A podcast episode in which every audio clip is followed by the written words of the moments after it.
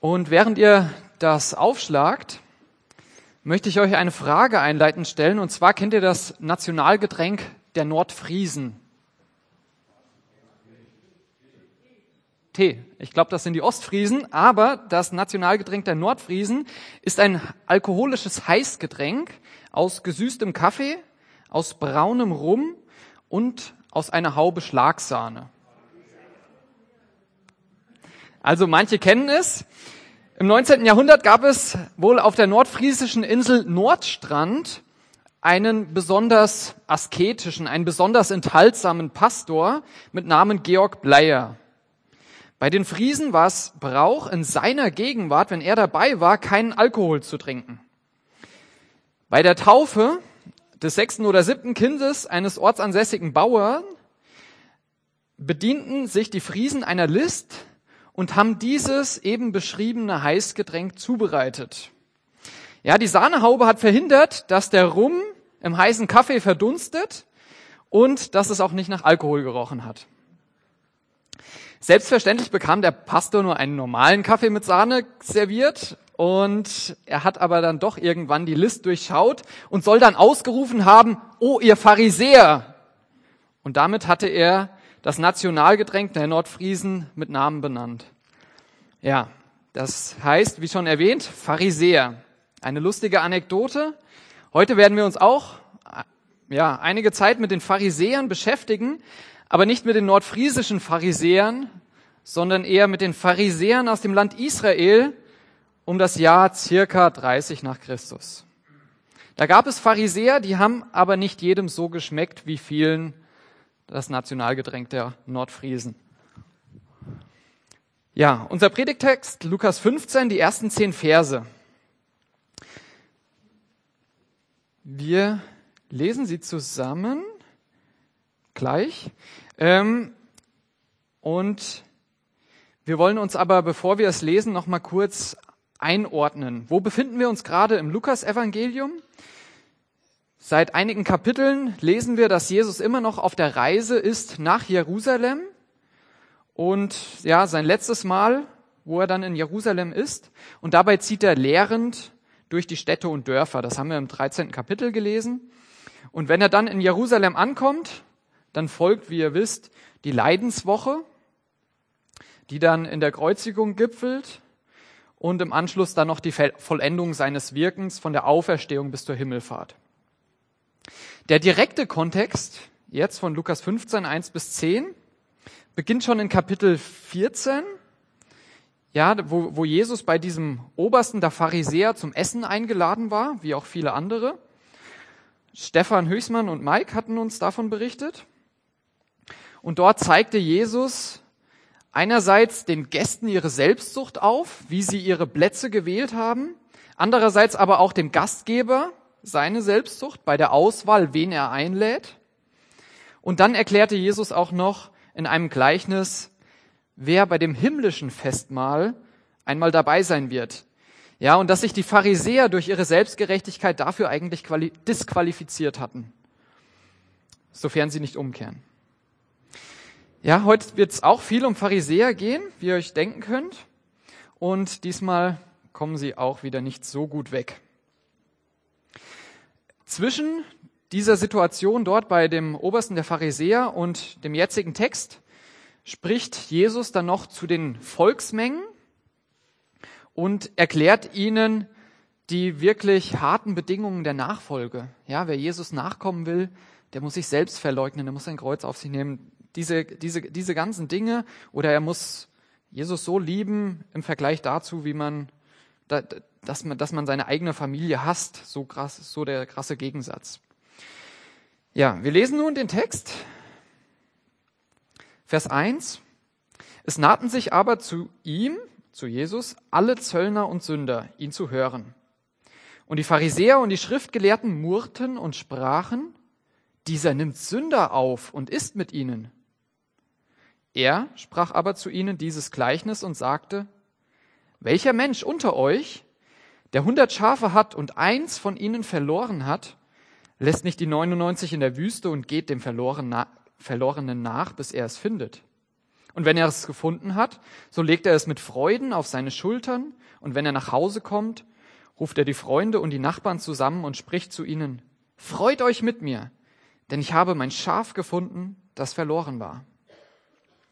Ich sage euch, so wird Freude im Himmel sein über einen Sünder, der Buße tut, mehr als über 99 Gerechte, die die Buße nicht nötig haben. Oder welche Frau, die zehn Drachmen hat, zündet nicht, wenn sie eine Drachme verliert, eine Lampe an und kehrt das Haus und sucht sorgfältig, bis sie sie findet. Und wenn sie sie gefunden hat, ruft sie die Freundinnen und Nachbarinnen zusammen und spricht, Freut euch mit mir, denn ich habe die Drachme gefunden, die ich verloren hatte. Vers 10. So sage ich euch, ist Freude vor den Engeln Gottes über einen Sünder, der Buße tut. Ich möchte noch beten. Herr Jesus, hab herzlich Dank, dass wir ja wieder weiter in dein Wort schauen dürfen, dass wir ja Dinge lernen dürfen durch das, was du gesagt hast, was du direkt gesagt hast, was du in Gleichnissen gesagt hast, ja, was du deutlich machen wolltest. Ja, gib uns bitte offene Ohren dazu. Ja, und segne du die Zeit jetzt hier. Amen. Ich habe die Predigt in drei Teile gegliedert.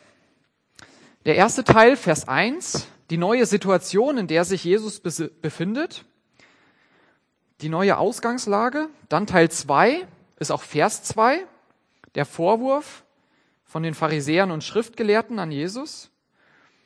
Und dann Teil 3, die Verse 3 bis 10, beziehungsweise 3 bis 32, wo Jesus mittels Gleichnissen antwortet auf diesen Vorwurf der Pharisäer.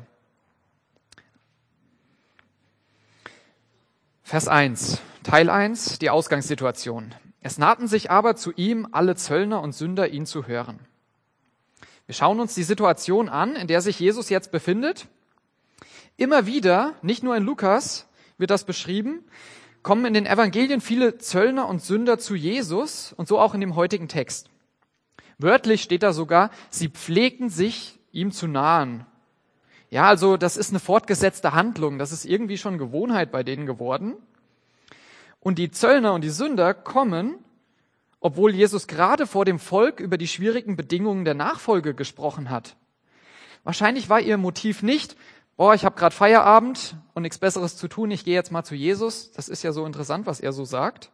Nein, im Gegenteil. Diese Zöllner und Sünder hatten anscheinend konkretes Interesse an Jesu Botschaft und an Nachfolge. Sie hörten als Teil der Volksmenge von den Kosten der Nachfolge, wogen die Kosten wahrscheinlich auch gut ab und wollten nun mehr von Jesus lernen. Und wie reagiert jetzt Jesus? Er nimmt sie auf und isst mit ihnen. Doch lasst uns erstmal diese Zöllner und Sünder genauer unter die Lupe nehmen, damit wir auch verstehen, was wirklich damit gemeint war und wer diese Menschen waren, mit denen Jesus hier Gemeinschaft hat. Der Begriff Zöllner und Sünder ist damals so eine Redensart gewesen. Das ist so ein Begriffspaar gewesen, ein feststehender Begriff und hat den Abschaum der jüdischen Gesellschaft bezeichnet. Römisch, das römische Reich ähm, das auch die Herrschaft in Israel hatte. Das hat jüdische Zöllner angestellt, um in Israel die Steuern und Zölle einzutreiben, beziehungsweise hat dieses Eintreiben verpachtet und die haben dann diese Zöllner eingestellt. Und wegen ihrem Dienst von diesen Zöllnern für die römische Besatzungsmacht wurden sie von, den, von der ganzen Gesellschaft verachtet. Ja, ähm, aber nicht nur deswegen, sondern auch, weil sie mehr Geld einforderten, um sich selbst zu bereichern. Also sie haben dann ihren Beruf ausgenutzt, vielleicht wie auch heutzutage manche in der Politik das manchmal ausnutzen, was wir so hören, ähm, oder andere, was gerade durch die Nachrichten gegangen ist. Und diese Menschen wurden als Diebe angesehen. Auch die hohen Priester und die Ältesten haben sie als unrein und unwürdig in der Öffentlichkeit verachtet. Und genau mit diesen Zöllnern, von den Gesellschaft verstoßenen Menschen, hat Jesus hier Gemeinschaft. Interessant, Lukas schildert in seinem Evangelium sehr oft und auch recht genau, wie Jesu Umgang mit Zöllnern, aber auch mit Frauen, Kindern, Heiden, Samaritern, Kranken und so weiter war. Er zeigt uns Jesu einzigartigen Dienst unter den Randgruppen der Gesellschaft, der damaligen Gesellschaft. Und diese fühlten sich zu Jesus hingezogen, während die religiösen Würdenträger mehr und mehr entschlossen waren, ihn umzubringen, wie aus dem gesamten größeren Kontext deutlich wird. So viel zu den Zöllnern und zu den Sündern. Kommen wir zu Teil 2, zu Vers 2, dem Vorwurf der Pharisäer und der Schriftgelehrten. Und die Pharisäer und die Schriftgelehrten murrten und sprachen, dieser nimmt Sünder auf und isst mit ihnen. Wie der Text sagt, sind nicht nur die Zöllner und die Sünder bei Jesus, sondern auch die Pharisäer und Schriftgelehrten. Was tun sie? Sie murren, sie werfen Jesus vor, dass er mit den Sündern zusammen Gemeinschaft hat, dass er mit ihnen ist, dass er sie aufnimmt. Ja, wörtlich steht hier sogar, sie murrten gründlich.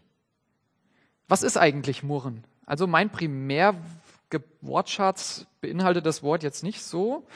Ähm, und eine Definition von Murren ist, dass man seine Unzufriedenheit, seine Auflegung mit brummender Stimme und unfreundlichen Worten zum Ausdruck bringt. Das ist Murren. Euch wahrscheinlich bekannt. Ich fand die Definition gut. Und die Pharisäer, die waren darin auch geübter, jedenfalls im Umgang mit Jesus.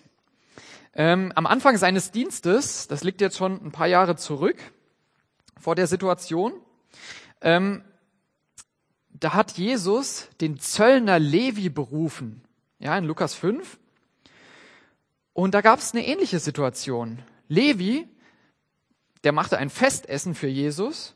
Ja, seine Jünger waren dabei, aber auch die ganzen Zöllnerkollegen von Levi. Ja, und da heißt es, und die Pharisäer und ihre Schriftgelehrten murrten gegen seine Jünger und sprachen, warum esst und trinkt ihr mit den Zöllnern und Sündern? Ihr seht, die Situation hat sich, hat sich nicht so viel verändert, die Reaktion von den Pharisäern auch nicht. Und das ist auch nicht die einzige Stelle, wo wir das finden. In Lukas gibt es da sogar noch eine. Lasst uns aber jetzt erstmal genauer betrachten, wer diese Pharisäer und diese Schriftgelehrten waren und warum sie sich so über Jesu Umgang mit den Zöllnern ärgerten. Und das liegt nicht nur daran, dass sie sich ärgerten, dass sie genauso wie der Rest der Gesellschaft überhöhte Zölle zahlen mussten und somit dem Reichtum der Zöllner noch ja was Gutes taten. Wir werfen die Schriftgelehrten und die Pharisäer oft in einen Topf. So habe ich das bisher auch gemacht. Ich kannte die Unterschiede jetzt nicht so genau. Ähm, es ist auch gewissermaßen gerechtfertigt, würde ich jetzt sagen, da die meisten Schriftgelehrten auch zu dieser religiösen Partei der Pharisäer gehörten. Ja, die Schnittmenge, die war sehr groß zwischen Pharisäern und Schriftgelehrten. Der Hauptunterschied, was ich so recherchiert habe, liegt darin, dass die Schriftgelehrten das Gesetz des Mose und die Überlieferungen der Alten sehr genau studierten und auslegten, während die Pharisäer diese Theorie dann mehr und mehr in die Praxis einführten und das versuchten in Perfektion vorzuleben. Die Schriftgelehrten und Pharisäer, die waren nicht verachtet, die waren wirklich hoch angesehen und man räumte ihnen gerne die ersten Plätze ein.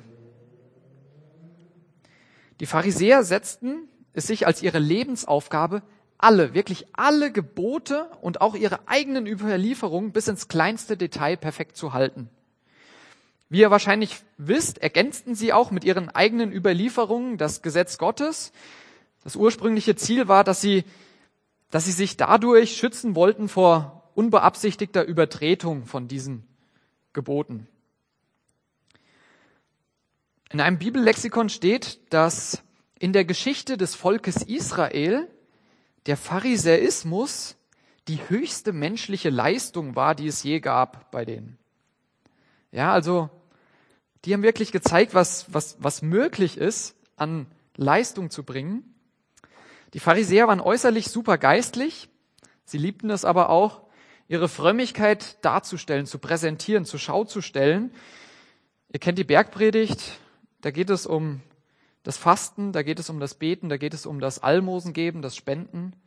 Ja, da haben die das wirklich gemacht, um gesehen zu werden. Und Jesus prangert es da an. Die Pharisäer hatten auch den Anspruch, dass das ganze Volk so lebt wie sie selbst. In unserem Denken verurteilen wir die Pharisäer oft. Jesus hat das auch oft getan. Aber lasst uns nicht vergessen, auch ein Paulus oder ein Nikodemus waren auch zum Beispiel Pharisäer. Ja, und im Anhang meiner Bibel, in diesem lexikalischen Anhang steht unter Pharisäer unter anderem, sicherlich reichte die Spannweite des Pharisäismus von eitler, liebloser und heuchlerischer Gesetzlichkeit teilweise bis hin zu echter Frömmigkeit und Liebe zum Wort Gottes. Nämlich das finden wir auch zum Beispiel in Markus 12, wo ein Pharisäer zu Jesus kommt. Was dann noch zu den Pharisäern und zu den Schriftgelehrten zu sagen ist, sie waren Gegner der römischen Besatzungsmacht, aber auch Gegner aller fremden Einflüsse. Und sie erwarteten täglich, sie haben täglich dafür gebetet, dass der verheißene Messias wiederkommt. Er sollte sie von der Herrschaft der Römer befreien und sein eigenes Reich aufrichten. Über ihre enttäuschten Erwartungen an den Messias reden wir aber später nochmal. Ich hoffe, dass wir jetzt alle noch mehr das Denken und die Ansichten der Pharisäer und der Schriftgelehrten verstehen können und auch nachvollziehen können, warum sie so handeln, wie sie handelten.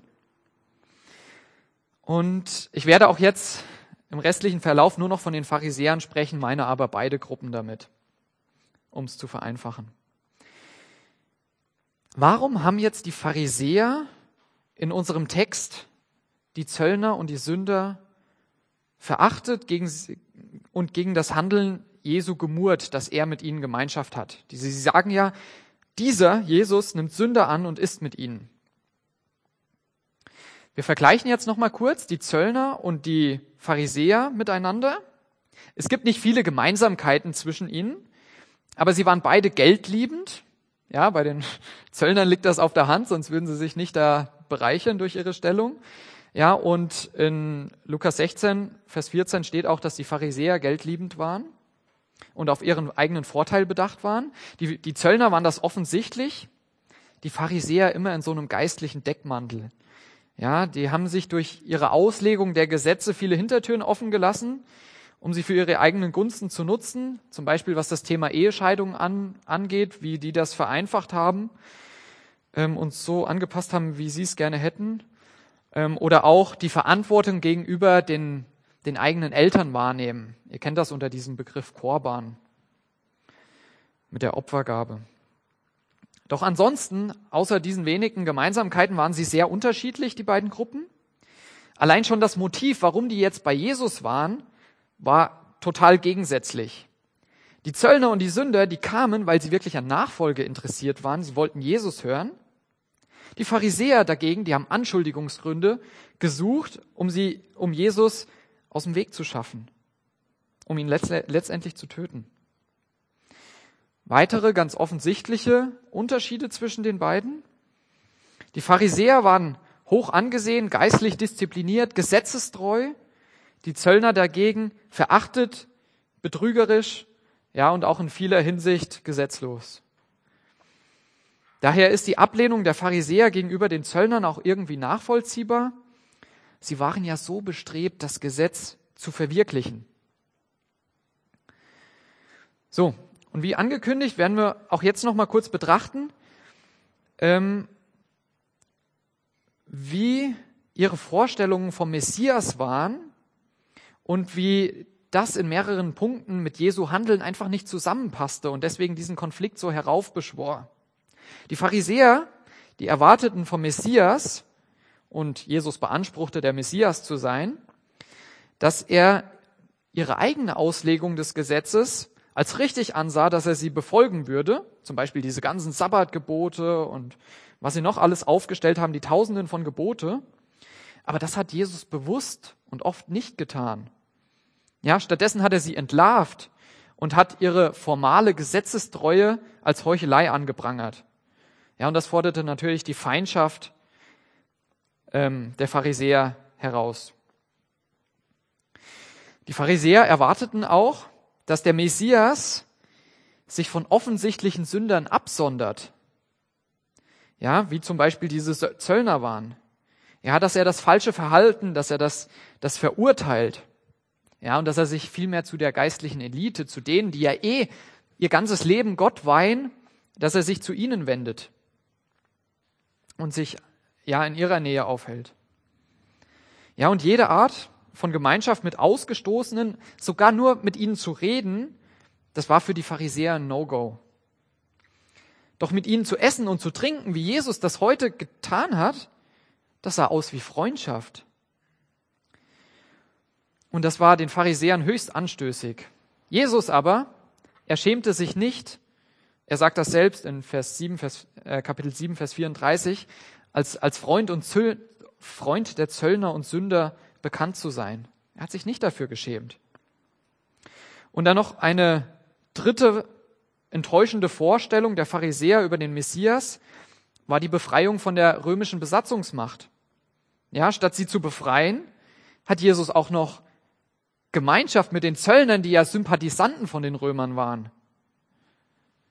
Und diese falschen Messias-Erwartungen brachten die Pharisäer in feindlichen Gegensatz zu Jesus. Sie prüften ihn, sie prüften ihn schon die ganzen Jahre, sie hinterfragten ihn und sie lehnten ihn letztendlich ab. Zum Beispiel Markus 11 steht das. So, jetzt wissen wir, warum die Pharisäer gegen die gegen Jesus und sein Verhalten gemurrt haben. Wir haben hier eine spannungsgeladene Gesellschaft vor uns. Wir haben diese zwei Parteien, die unterschiedlicher nicht sein könnten und die im Konflikt miteinander stehen. Und wie wird Jesus jetzt wohl reagieren?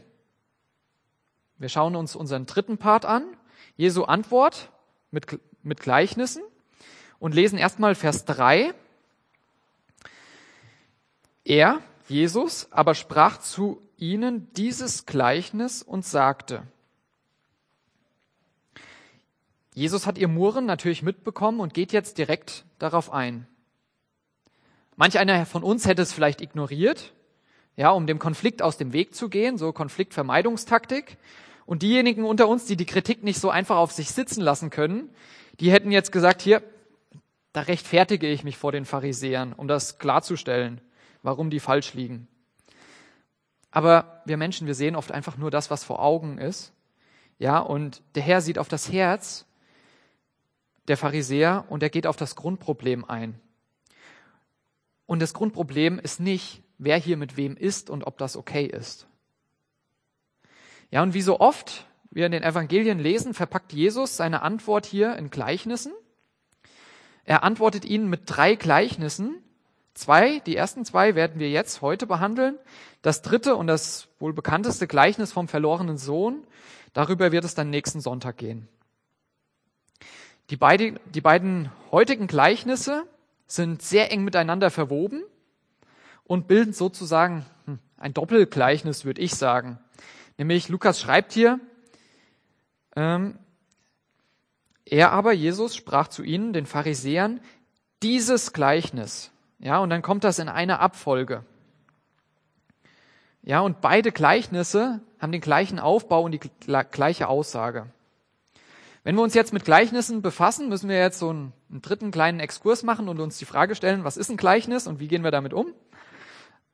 Ähm, ein Gleichnis ist eine lebensnahe Geschichte, die eine geistliche Wahrheit verdeutlicht.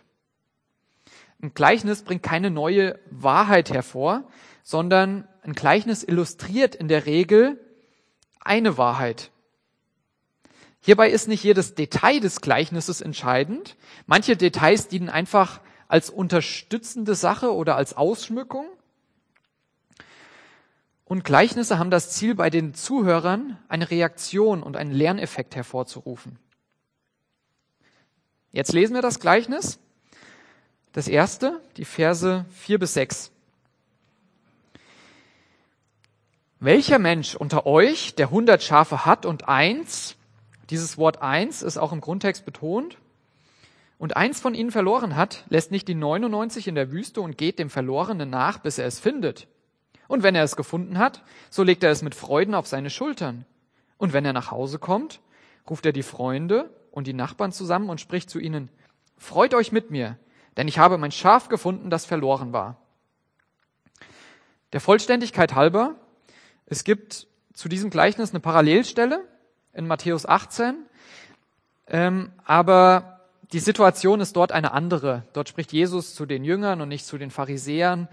Ja, und deswegen gehen wir da jetzt auch nicht näher drauf ein. Wie ist jetzt der Aufbau von diesem Gleichnis und analog auch zu dem zweiten Gleichnis, was wir dann gleich noch lesen werden?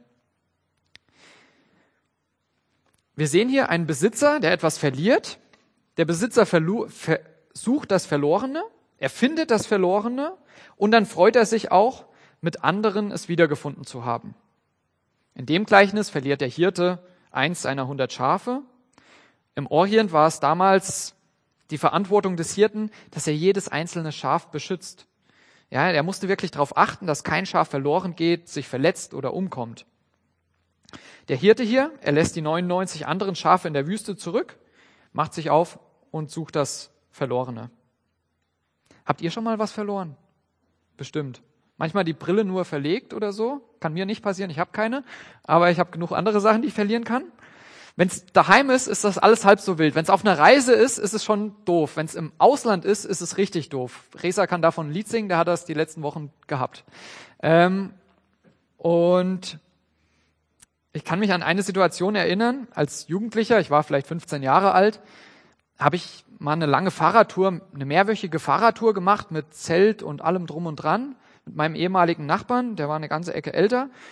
Und da sind wir nach Dänemark gefahren, durch Dänemark und zurück. Und ich glaube, auf dem Rückweg war es, da kommen wir durch Hameln und ähm, an der Tanke oder vor einem Laden oder so, ähm, hat er seinen Geldbeutel mit allen Karten und allem drum und dran und auch Geld drin irgendwie auf die, auf die großen Packtaschen hinten am Fahrrad gelegt. Ja, wir haben was gegessen, wie auch immer, und sind dann wieder weitergefahren und das Ding ist runtergefallen, irgendwo in Hameln danach, keine Ahnung. Ja, und als das dann aufgefallen ist, war das natürlich richtig ärgerlich. Ja, und das, du weißt ja nicht, wo es genau war.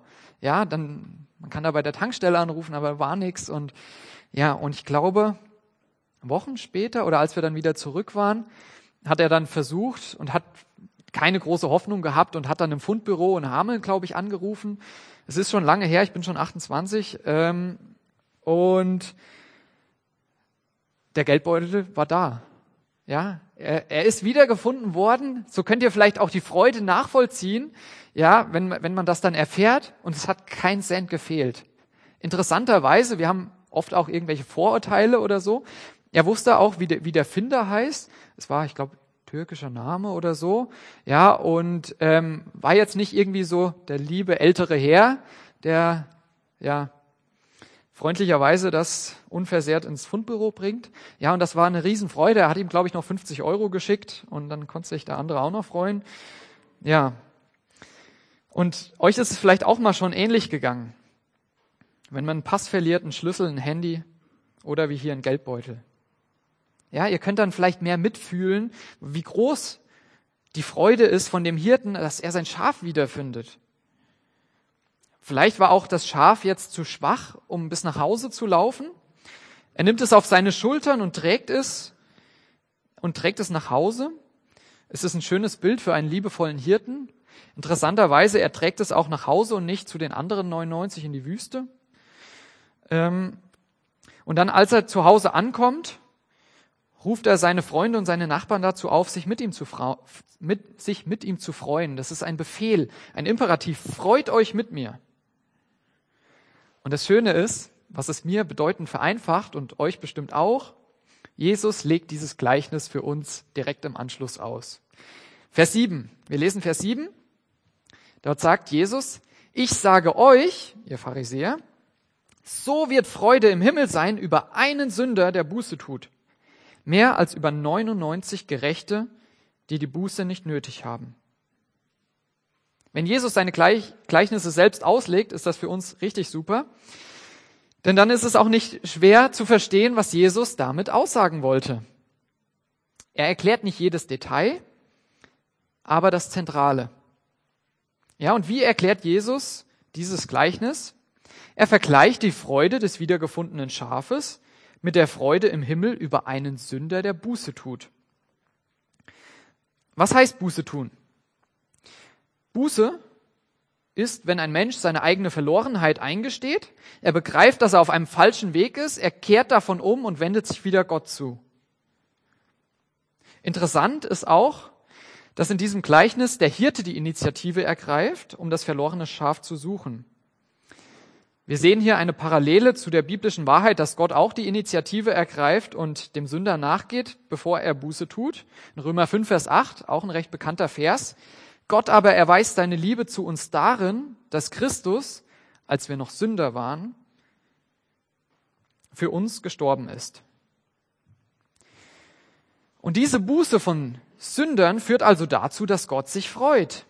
Das ist das herausragendste Merkmal von diesem und auch von den beiden nächsten Gleichnissen. Gott freut sich, wenn Menschen umkehren. Und wir lernen hier etwas über das Wesen Gottes. Und zwar, dass Gott sich darüber erfreut. Gott behandelt gottlose Sünder, die umkehren, voller Gnade und Milde und freut sich. Ihr dürft mal Hesekiel aufschlagen. Das ist relativ mittig in der Bibel. Hesekiel 18, die Verse 21 bis 23. 23. Dort wird auch deutlich, wie, dass Gott sich über die Umkehr von Sündern freut. Hesekiel, einer der großen Propheten, Jesaja, Jeremia, Klagelieder, Hesekiel.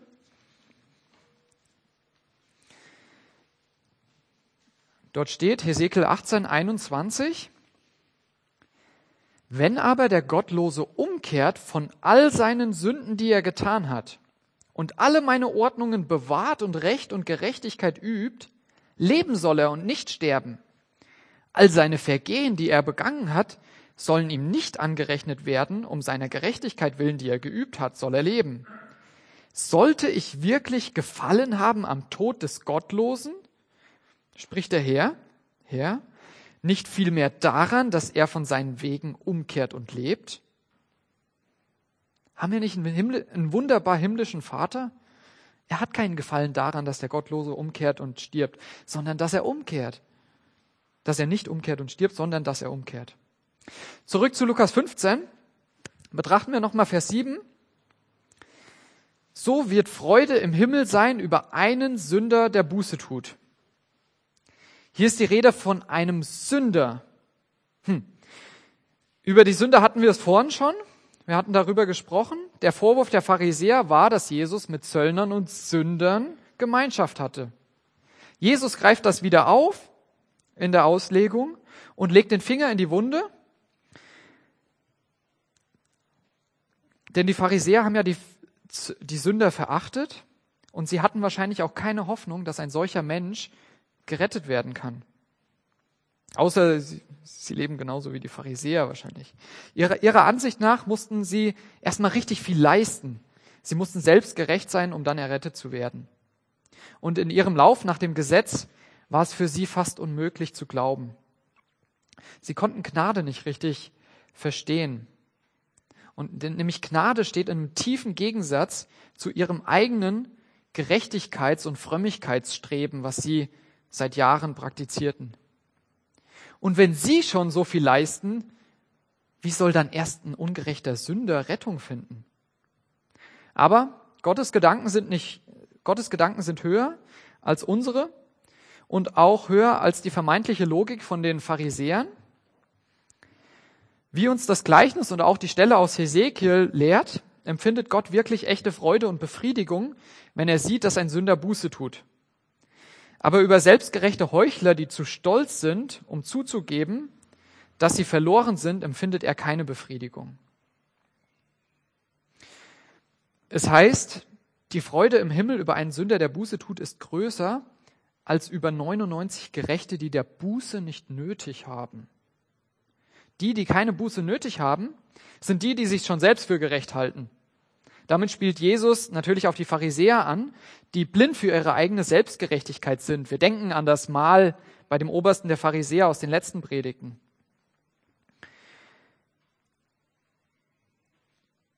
In der Tat brauchen auch sie die gleiche Buße wie die Zöllner und Sünder. Jeder Mensch ist verloren und braucht Buße und Gnade. Doch die Pharisäer, die halten sich für gerecht, für gesund. Ja, sie interessieren sich nicht viel für das Angebot der Heilung von Jesus. Die Zahl 99 kommt, kommt euch auch vielleicht bekannt vor aus dem Gleichnis. Da waren es 99 Schafe, die der Hirte in der Wüste zurückgelassen hat. Jetzt spricht Jesus von 99 Gerechten, die denken, sie bräuchten keine Buße. Kann sein, dass Jesus hier bewusst eine Verknüpfung macht und schon in dem Gleichnis mit den 99 Schafen die unbußfertigen Pharisäer meint. Ich möchte aber hier keine Mutmaßungen anstellen über irgendwelche Details, sondern wir wollen uns auf Jesu Hauptaussage konzentrieren.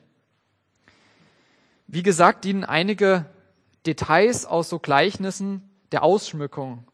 Ja, und ein Gleichnis, ein Gleichnis will fast immer einen Punkt deutlich machen.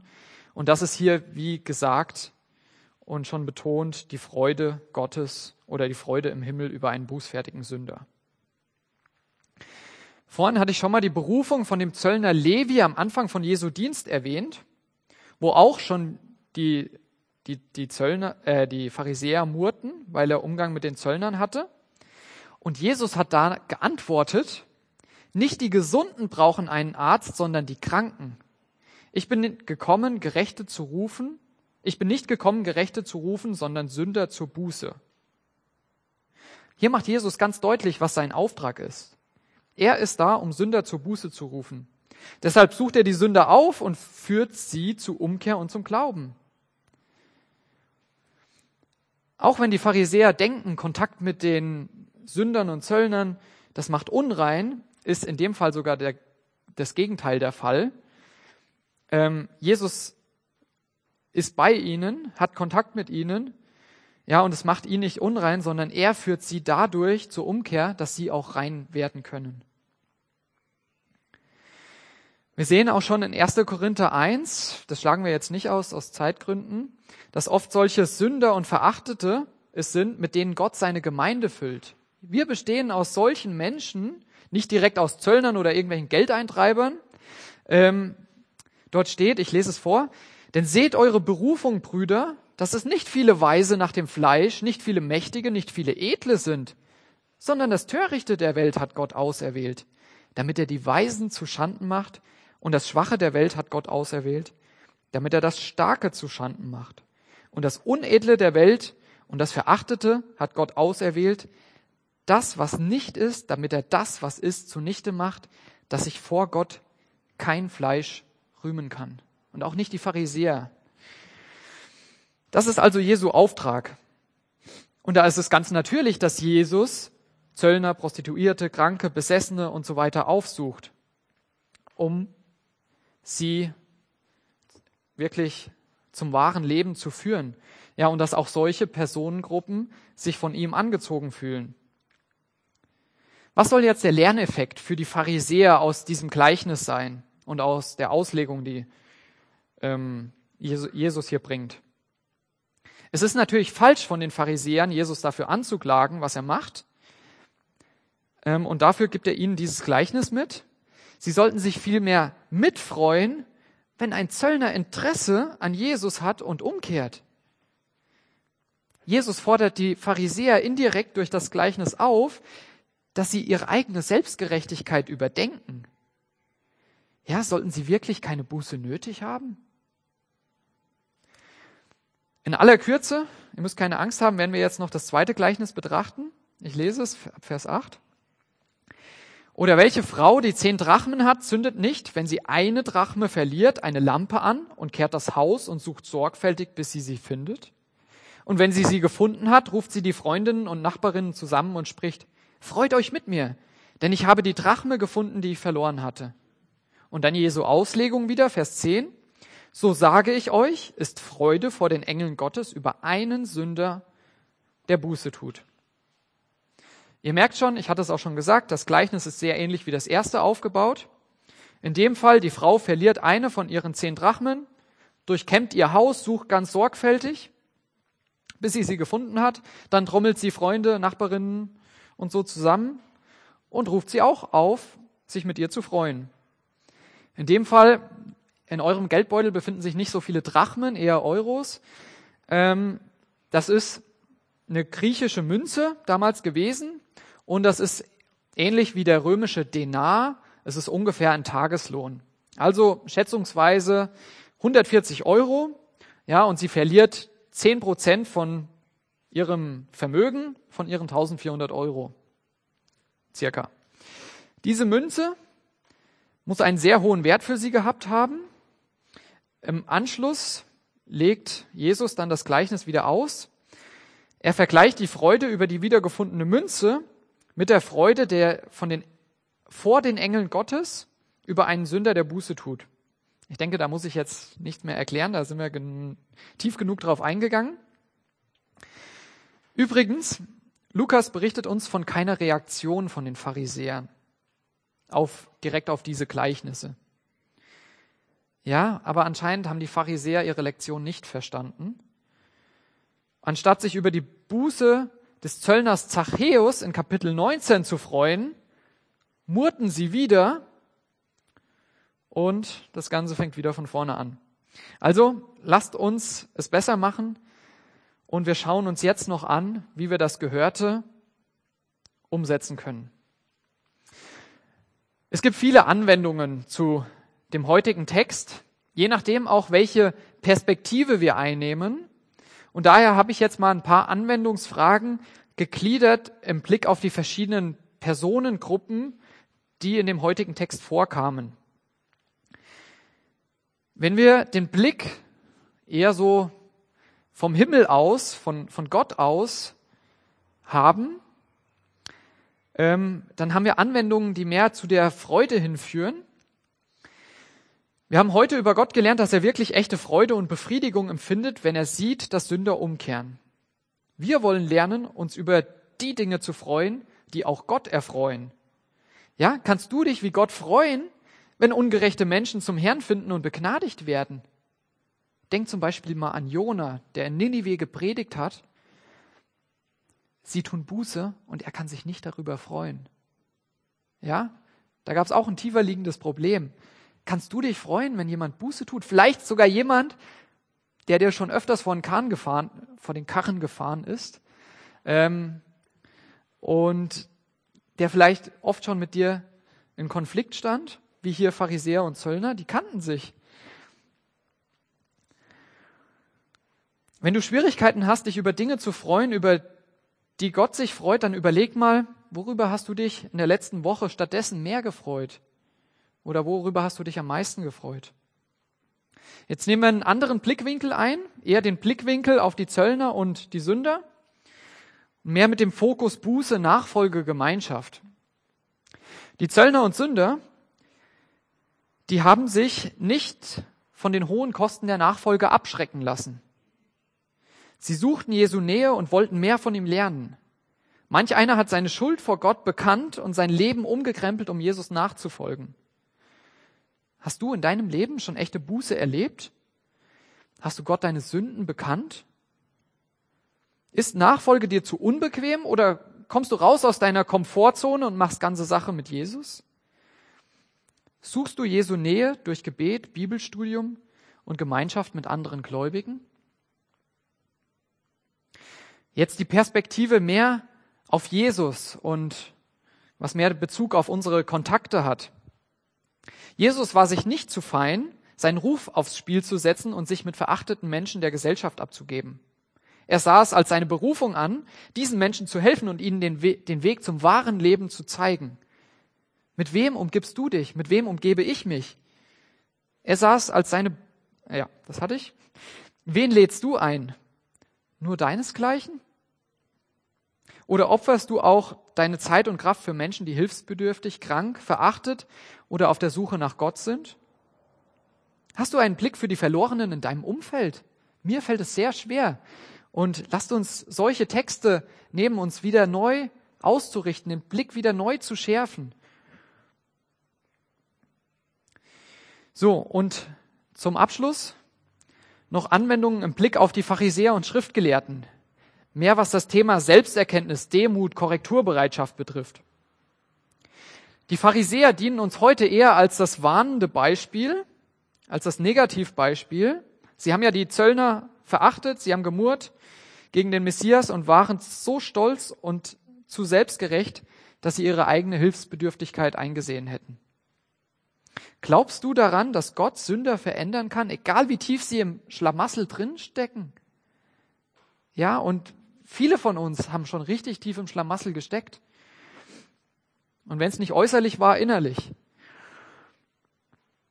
Wo klagst du Gott an und tust so, als ob du es besser wüsstest? Wie steht es um deine Selbsterkenntnis? Siehst du dich auch als gerecht an und denkst, du kannst Gott mit deiner stillen Zeit, mit deinem Bibelwissen, mit deinem Dienst in der Gemeinde oder mit sonst irgendetwas, irgendwas beweisen? Siehst du die Sünde immer nur bei den anderen?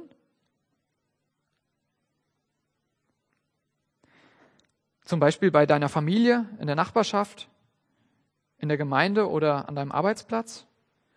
Oder merkst du auch, dass du selbst Buße nötig hast? Und zuletzt, bist du korrekturbereit oder grundsätzlich engstirnig wie die Pharisäer, die nichts aus dieser Lektion von Jesus gelernt haben? Das waren jetzt viele Fragen, die kann man sich in der Kürze der Zeit nicht behalten und auch nicht, geschweige denn beantworten. Aber vielleicht ist die eine oder andere Frage hängen geblieben. Ja, und lasst uns wirklich konkret werden und darüber nachdenken. Nehmt euch heute Zeit dafür und reflektiert das nochmal. Ich fasse noch mal kurz den Text zusammen. Weil die Pharisäer über Jesu Umgang mit den Zöllnern murren, illustriert Jesus anhand von Gleichnissen die Freude im Himmel über umkehrende Sünder. Dies soll anstelle ihrer Ablehnung Freude und Gnade bei den Pharisäern bewirken, aber auch Erkenntnis ihrer Selbstgerechtigkeit und dass sie selbst Buße nötig haben. Amen.